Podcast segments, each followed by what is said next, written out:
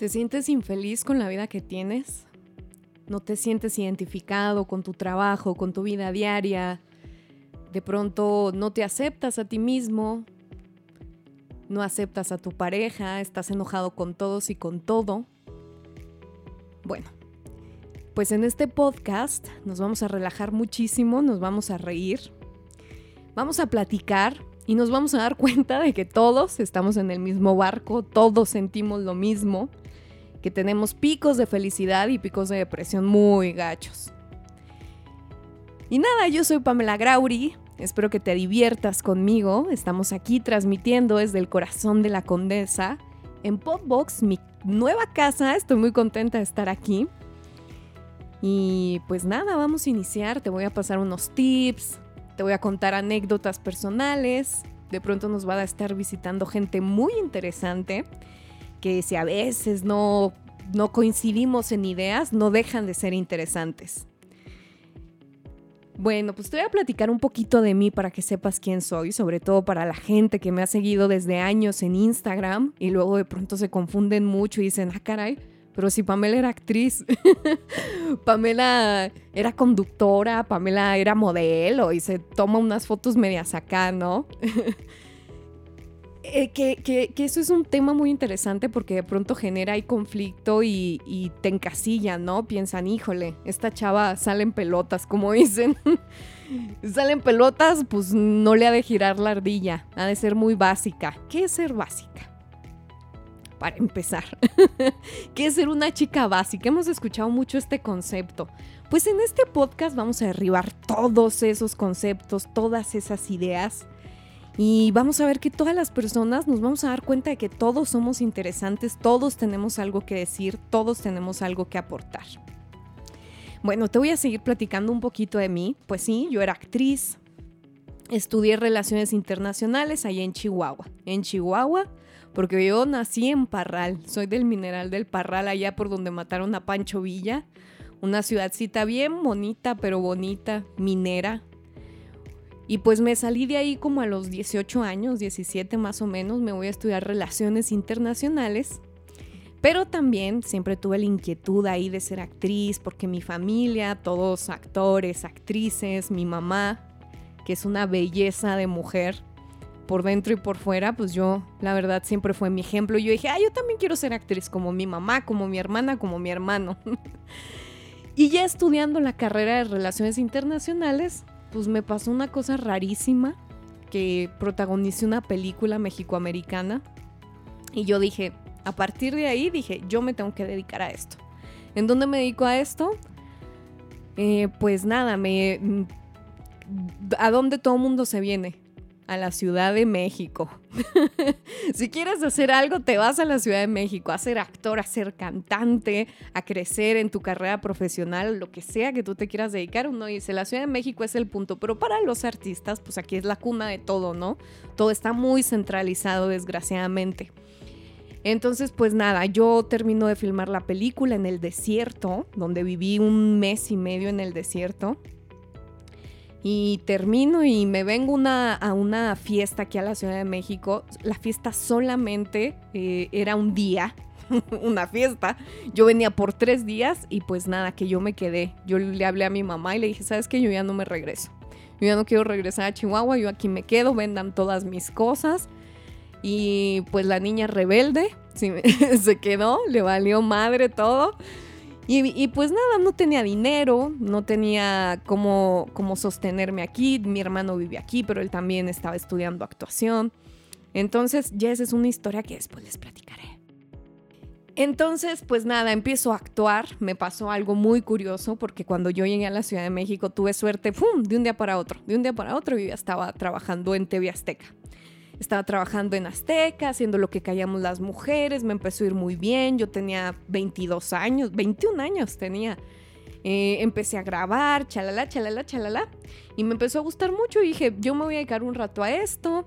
Eh, tristemente TV Azteca cayó en una crisis económica, nos mandan a todos los actores a la fregada, me voy a Galavisión, a un programa de música que me encantó, andaba por todos lados, entrevisté a gente muy, muy interesante, uno de mis, de mis entrevistas favoritas fue Nash, que es uno de los raperos y liricistas más increíbles para mí de la lengua hispana, la verdad, es, es de los dioses, de los dioses del rap. Y tuve la oportunidad de entrevistarlo, hice cosas muy interesantes, después entró al CEA, me graduó del CEA como actriz y me pasa algo muy curioso. Salgo del CEA y yo digo, ¿saben qué? Yo ya no quiero esto porque no me sentí identificada con esa vida, no me sentía muy identificada con esta vida de, de actriz. Eh, no me gustaron las formas, que no las, no las, tampoco las señalo, pero para mi forma de vida, para mi forma de ser, pues no funcionaban mucho. Entonces dije, ok, tengo 27 años. Saben que a los 27 años llega la crisis, la crisis de los 27. Si tú te sientes identificado, si, si estás en los 27, si estás un poquito antes, si estás un poquito después, o si ya pasaste hace mucho los 27 años y recuerdas que pasaste por una crisis ahí media complicada, pues es real, sí existe.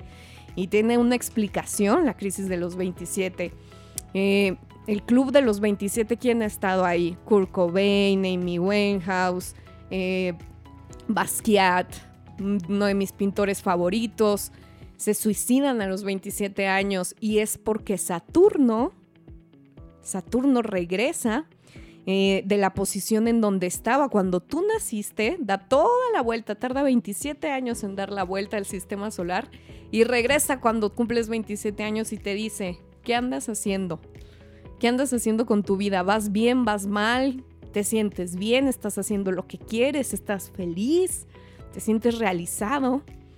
Y pues Saturno, que tiene estos anillos muy magnéticos, pues hace que nos pegue, nos pegue esta crisis y pues a mí me pegó, me pegó durísimo y yo me replanteé y dije, ok, ¿qué sé hacer? Pues eh, actuar. Eh, tenía un poco de preparación también política, pero pues ya no quería actuar. Entonces, como el ave fénix, pues tuve que, resurgir de las cenizas de la depresión profunda por la que estaba pasando y volver a juntar mis pedacitos y, sacar mis potencialidades. Decir, soy buena para hablar, eh, soy buena para dar eh, consejos. Entonces estudio, estudio programación neurolingüística para dar coaching político porque yo ya de, más joven había trabajado un poco en eso. Estudié programación neurolingüística, fabulosa, me ayudó muchísimo.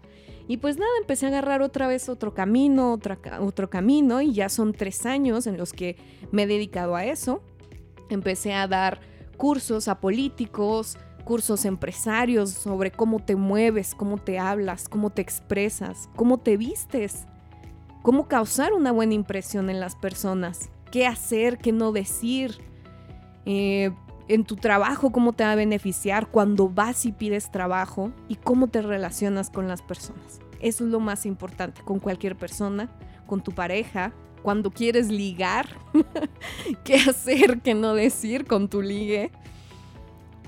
Entonces, son temas que vamos a ver aquí en este podcast, que nos van a ayudar, que nos van a ayudar a relacionarnos. Si nos sentimos un poquito trabados, te vas a identificar y pues vas a salir a flote. Entonces es así como empiezo a estudiar eh, programación neurolingüística, me graduó de, este coaching y pues nada, un día Pamela la actriz se da cuenta que es buena para vender, no solo para vender ideas, también para vender tecnología. y estoy muy involucrada con el IoT, que es el Internet de las Cosas, estoy muy involucrada con la tecnología, con las ciudades seguras, que ya es otro tema que después vamos a tocar más adelante. Pero quiero agradecer y quiero presentar a mi gran amigo, a mi gran amigo Iram, porque él es, él es parte fundamental de esto. Saben que él y yo apostamos una vez y decíamos, a ver, él, él, siempre me decía, a ver, Pamela, tú tienes mucho potencial para hacer muchas cosas. Hazte youtuber, haz cosplay, hasta Instagramer, pero yo le decía, es que no, Iram, es que, es que a mí esas cosas no me interesan. Ya entre muchas cosas de las que hice fue, fue ser presentadora de Marvel y DC, no saben lo mal que me fue. Entonces yo le decía, no, Iram, o sea, yo tengo que hacer otra cosa, algo que me llene, algo que me dé sentido de vida, porque es, lo que todos estamos buscando. Y bueno, este, duramos como dos años platicando y platicando y qué vamos a hacer. Y le dije, ok, vamos a hacer un trato. Tú te pones a entrenar y yo ya me aviento un podcast. ¿Y qué estoy haciendo? ¿Y qué estás haciendo? Muy bien. Ay, perdón, perdón, perdón que no me presente, pero estaba muy interesante la descripción del, del nuevo programa. Hola, ¿cómo están? Soy Iram Chávez. Normalmente estoy pegado a la consola, pero ahora Pamela dijo, ponte el micrófono y ayúdame. No, y es que lo que él no se da cuenta y, y que yo ya se lo hice ver y que otras personas se lo han hecho ver, es que tiene una voz maravillosa de locutor. Ay, qué linda. qué Y él debería de tener su propio podcast donde Es- él hable, no solamente escriba. Estamos, estamos trabajando en eso, estamos trabajando en eso. Aquí en Podbox ya estamos trabajando a ver si, si tanto Memo, que es eh, otro productor aquí, y tu servilleta se dedican a hacer. Todavía no cuaja, todavía no sabemos para dónde llevarlo, pero ahí va, ahí va, aguanta. Y ya me convertí en el primer invitado de esta cosa. Pues mira, sin querer, eres el primer invitado, Iram. Y tú, tú, ¿Qué? tú dices si te ventaneamos o no. No, No, mira, yo, yo creo que yo no. estoy bien, yo Yo, estoy creo que así mira. estamos mejor. No, pero mira, lo que se me hizo bastante interesante lo que platicabas de, de la programación neurolingüística. Muchas personas este, tenemos, me incluyo, tenemos problemas con el socializar y sobre todo los lenguajes corporales. Este, por ejemplo, ahorita ustedes no lo ven, pero estoy sentado de cierta manera y siento que Pamela me va a juzgar No, no, en este no, momento. No, no, no. Pero ma- explícame qué, qué es eso de la programación neurolingüística. O sea, según yo es cómo te sientas, cómo hablas, qué dices, y pero, pero va más allá o qué es. Sí, mira, ese lenguaje corporal, nosotros no nos damos cuenta, pero nosotros decimos más en cómo nos movemos, cómo, cómo te vistes, en cómo te sientas. Ese es un lenguaje y es un lenguaje muy amplio. A veces nosotros expresamos más en, en nuestros movimientos, en nuestra expresión corporal, que lo que podemos decir con palabras. A veces tú no te has sentido un poco limitado con sensaciones, con experiencias que dices, Totalmente. es que no hay vocabulario mm, suficiente para yo poder expresar esta sensación. Por supuesto, por supuesto. Claro, Sí. pero nuestro cuerpo habla por sí solo y lo hace inconscientemente. Entonces, si tú tienes un poco de conocimiento de programación neurolingüística, pues te vas a dar cuenta, vas a poder a lo mejor discernir mejor en ciertas situaciones, vas a poder leer más fácil a las personas y siempre para tu beneficio. Imagínate que tú estás en una cita de trabajo, tú vas a buscar empleo, ¿no?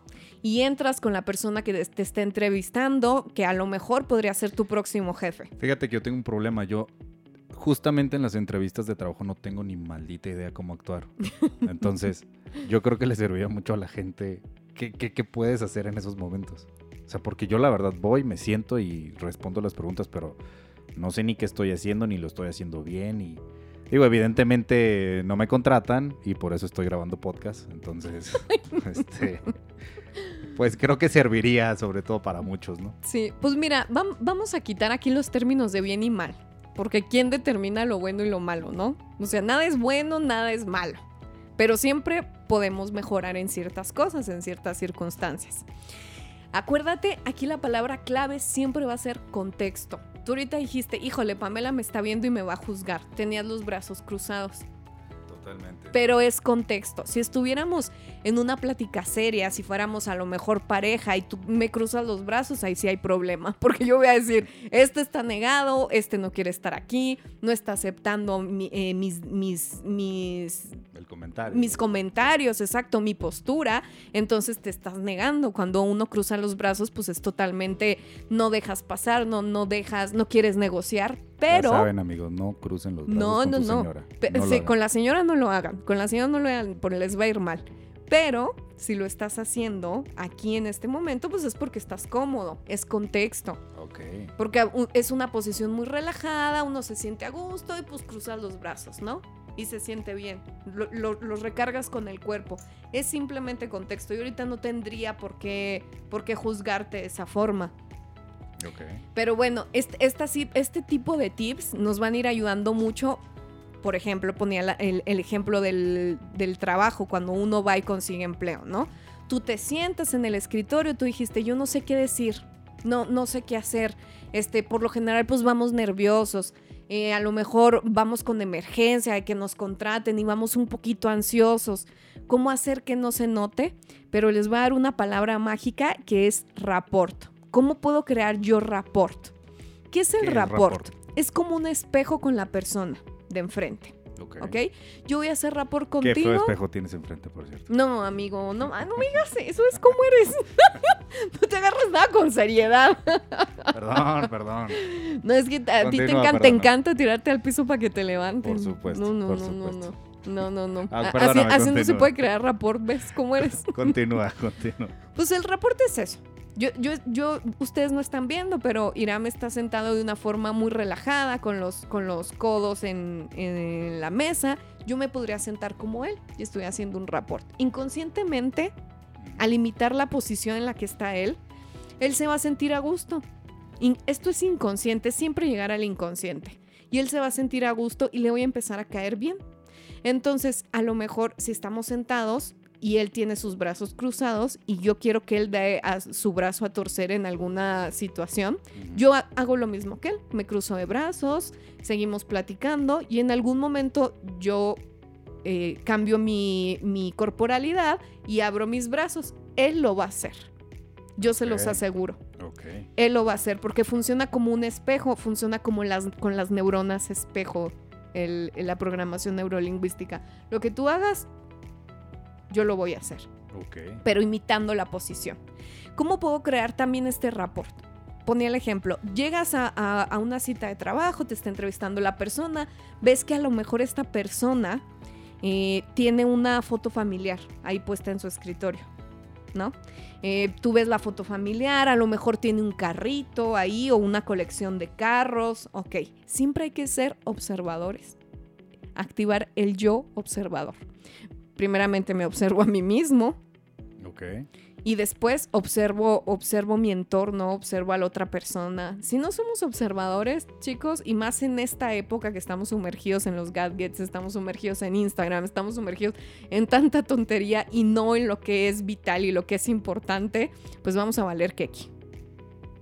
Entonces, yo voy a esta entrevista de trabajo, observo a la persona, observo cómo está vestida, ok, es una persona seria, de trabajo, formal, pero empiezo a observar su entorno. Ya vi que tiene el carrito, ya vi que tiene a lo mejor la foto familiar, es una persona que le da cierta importancia y cierto valor a la familia, es una persona que le gustan los carros o que le gusta coleccionar algo. Entonces ahí ya, ya estoy haciendo como un mapa de esta persona, por dónde le puedo llegar. ¿Cuántos hijos tienes? Siempre hay preguntas que te pueden abrir a la persona y que te pueden eh, dejar entrarla un poquito sin, sin ser impertinente. Ok. Porque a veces no nos gusta que nos pregunten mucho, que nos pregunten como de nuestra vida personal, pero con, con una, con una preguntita que tú hagas, ay, qué padre carro, ¿te gusta coleccionar carritos? Ah, sí, sí, sí. ¿Y cuál es tu modelo favorito? Ay, fíjate que mi tío también le gustaba y tiene una colección de 300. Ah, mira qué bien, y chalala. Bueno, continuamos con la entrevista, ¿sabes? Pero ahí ya se rompió un poco el hielo, ya, ya hubo como algo en común, siempre es como crear algo en común. Ah, mira aunque no existe, invéntatelo. Pero así estás creando este rapport con la persona. Y a la persona automáticamente le vas a agradar. Ah. ¿No?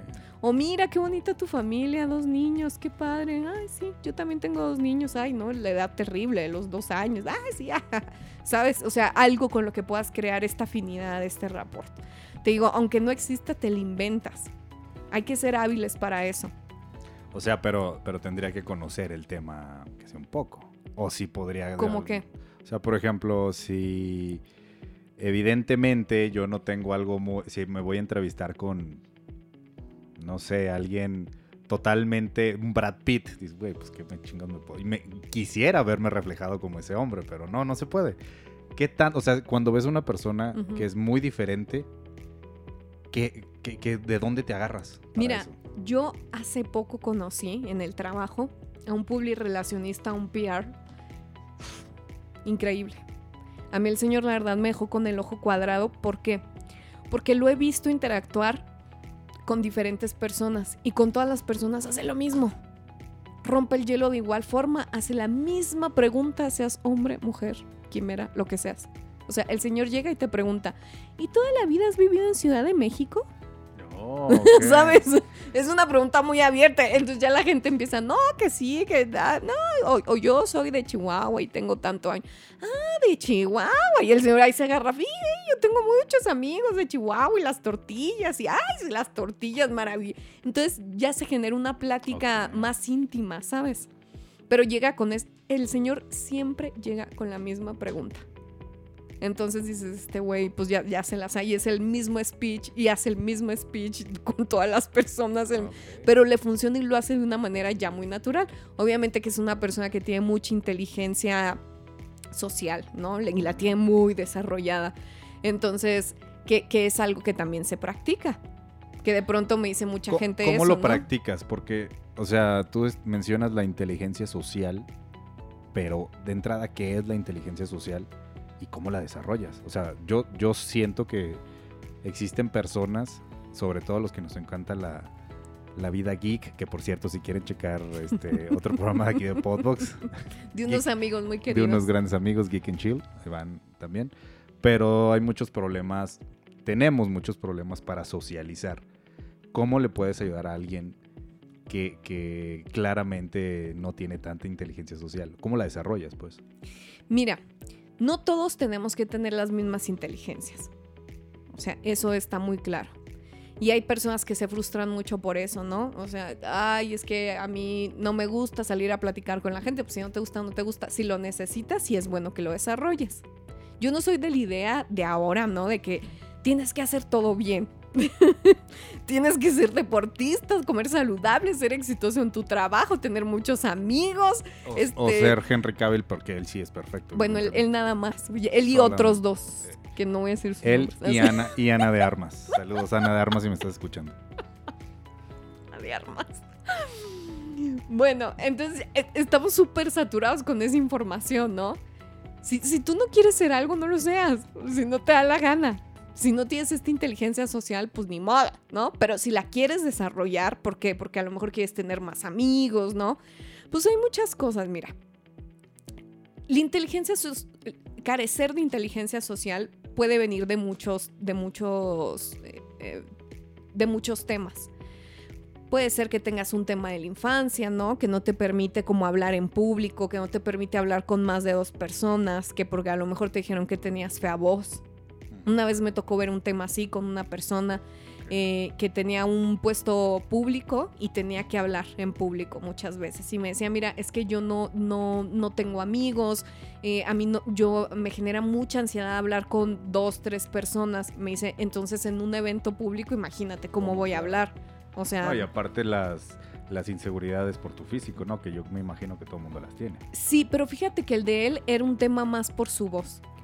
Em- empezamos a indagar, empezamos a preguntar así como de, de- de su historia de niño, porque todos los traumas de uno vienen de, de cuando eras niño. A partir de, de los 0 a los 8 años es cuando te jodiste la vida. Si te dijeron algo, si te dijeron que tú ibas a ser tarado, que cómo estabas mencito, que tú no eras bueno para el deporte, que tenías fea voz, de que, ay, mijita, tú te tienes que quedar en la casa, de que los hombres nada más sirven para trabajar y hacer dinero. Todas esas ideas uno las agarra eh, y, y se le quedan en el inconsciente y en el consciente hasta los 8 años.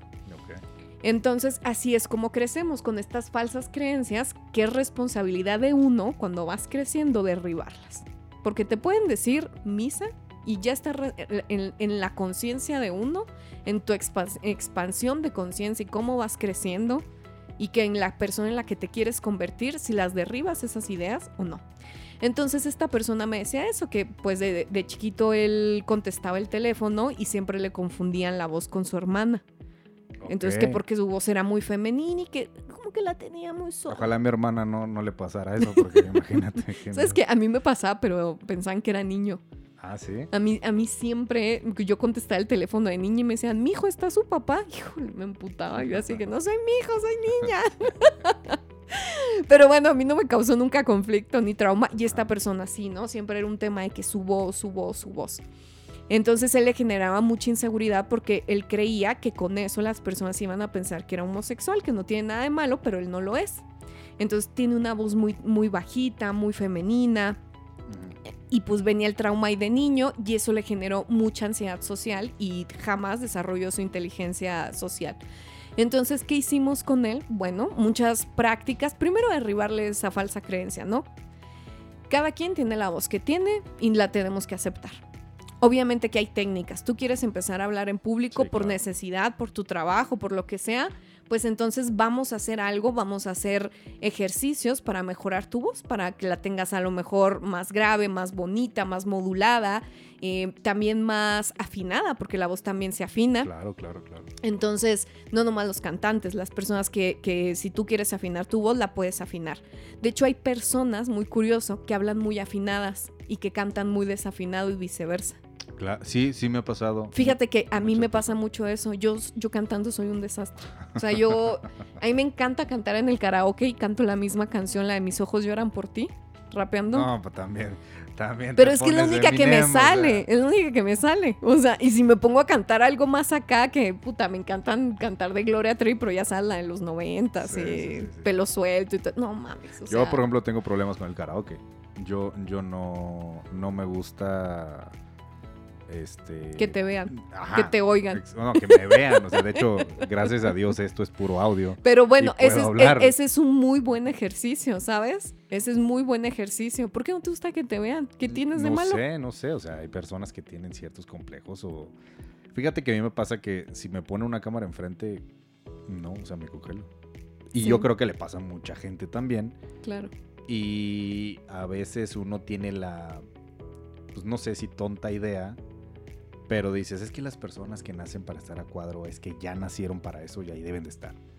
O sea, eso es, naces con eso y ya. Pues mira, yo no, yo no sé, pero a mí me pasaba mucho eso cuando era actriz, porque yo no soy fotogénica. Cero fotogénica Ay, soy. tu Instagram dice otra sí, cosa. A ver, espérate, espérate. O sea, una cosa son las fotos tomadas y una cosa son el, el- otra cosa es el video. Y yo así videada, híjole, salgo bien. de- yo salgo deforme, güey. No, No, espérate. Y lo, y lo, y lo siempre los directores de cámara me decían, güey, no abras mucho los ojos, no abras porque se te ven gigantes. Entonces yo cuando hablo, yo tengo una forma de hablar que siempre estoy abriendo los ojos, ¿no? Es mi Y forma sí, o sea, expresarme. Sí, pero déjame hacer un disclaimer aquí. Pamela y yo nos conocimos hace ya chingos de años. ¿Cómo cuántos hoy serán? Como que serán 10 años más o menos. Ay, Dios mío. Dios santo. Bueno. Pero nos hicimos compas básicamente cuando hicimos un video musical. Ajá. Y si recuerdas, yo te grabé y ni de pedo, o sea, no es que no seas fotogénica, o sea, no, no. Yo creo que más bien estás hablando desde, desde tu mismo trauma. Mira, yo, yo eso lo, lo tuve que trabajar un montón. Pero fíjate cómo es la vida. A mí, dos maestros de televisión me lo dijeron. Tu cara no es para televisión. Ah, chingado, ¿cómo? Por- porque me veía muy distinta. Una vez hice un casting para, para película y la directora me dijo lo mismo. Me dijo, es que te ves muy diferente grabada y en vida real. Me dijo, eres otra persona. Órale. Y claro, o sea, yo he, he trabajado con eso, he luchado con eso, de que pues no aceptándome como me veo, ¿sabes? Pero yo sí creo que hay gente que, que nace, o sea, para la cámara y ya vemos otras personas que por más que nos hagamos y nos deshagamos, pero estoy hablando de una cosa física. Obviamente que hay otra cosa que es el desenvolvimiento. O sea, a mí si me pones una cámara enfrente, pues no se me dificulta mucho hablar, ni sabes, o sea, la verdad lo puedo hacer sin problema, pero hay una práctica detrás de todo eso, ¿no? Que me costó también mucho tiempo. O sea, la primera vez que yo actué fue algo traumático en televisión, traumático, espantoso. O sea, yo hace cuenta de que eh, hice un capítulo de lo que callamos las mujeres, me ponen el chícharo y me dicen, ¿sabes usar chícharo? Y yo sí. Y jamás en la vida me habían puesto eso. Y me Sí. dicen, bueno Me gusta con arroz. con arroz y catsup. Y me ponen el, el mentado chicharo y haz de cuenta que empiezan a hacer- empieza a correr la escena, la primera escena que yo grabo en mi vida en televisión. Puta, horrible. O sea, me hablaba el chicharo y luego yo repitiendo el texto todo mal y hice toda la escena mal.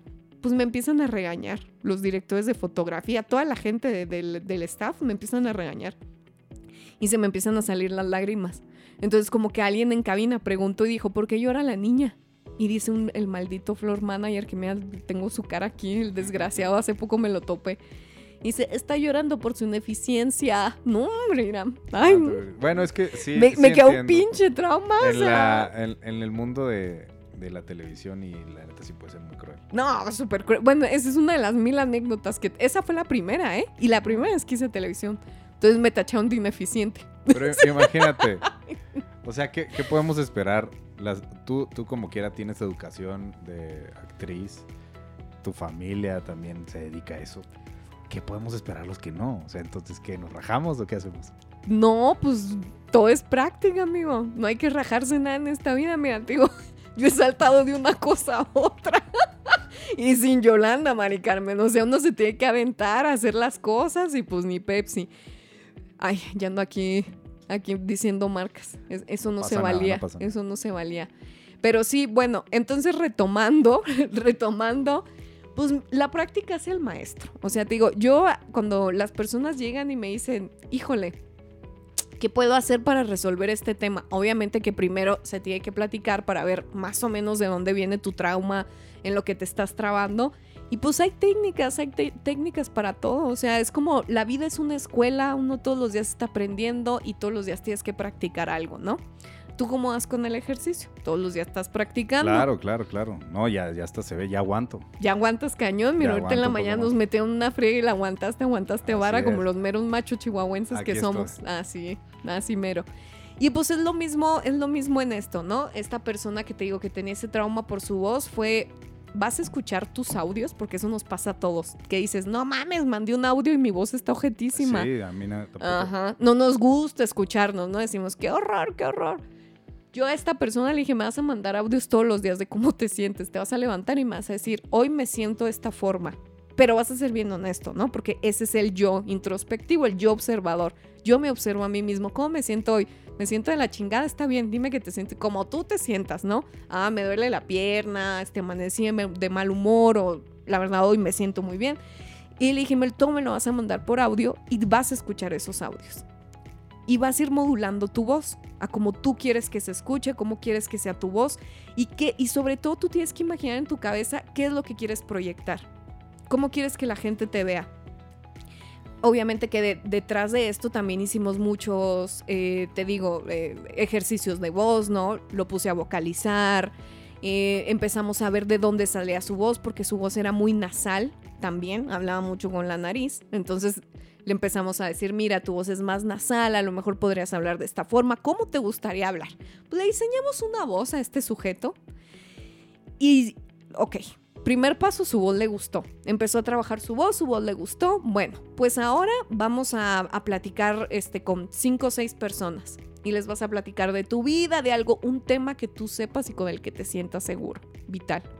Pues esta persona platicando de su vida, de lo que había hecho, al principio le daba mucho miedo, pues ok, ahora vamos a hacer un club de lectura con 15 personas. Club de lectura con cinco, 15 personas. Leíamos algo, lo comentábamos. O a lo mejor salía un tema, sí, progresivo totalmente. A lo mejor salió un tema de moda, por ejemplo, ahorita la guerra. Súper buen tema, ¿no? Para empezar a platicar y a lo mejor debatir.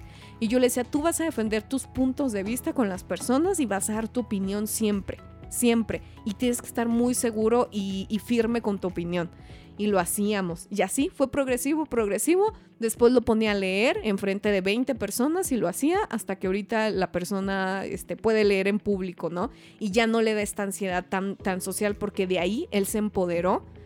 Agarró herramientas para empoderarse, le, gustó, le empezó a gustar su voz, que a lo mejor es, la, es, es una voz, es su misma voz, pero a lo mejor está un poco más educada para el propósito, para el fin que traíamos. Eh, pero sigue siendo él, sigue siendo su voz. ¿Y cuál es el chiste de todo? Pues la aceptación. La aceptación que es un tema de todos los días, una dosis diaria de aceptación, de amor propio, que todos debemos de tomar diario, que es súper difícil y nos bombardean y todos los días nos hablan de esto y qué hueva, pero pues es muy necesario. ¿Por qué? Porque ahorita cuál es la enfermedad número uno de la gente?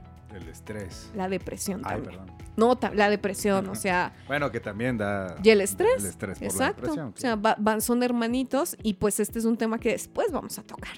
claro. Y que, ¿sabes a quién les pega más? ¿A quién? A los hombres. Dios santo. Porque los hombres no saben gestionar sus emociones tan bien como lo hacemos las mujeres. Totalmente de acuerdo. Porque los hombres se guardan todo todo. y no lo platican y las mujeres somos muy chismosas y andamos llorando, platicando, Bueno, yo también soy medio chismoso. pero no tanto, amigo. Yo, sí. yo, mira, yo te hablo chillando, desayunamos y yo chillando, yo descargando mil cosas y ya, descargo y me siento bien. Y los hombres no.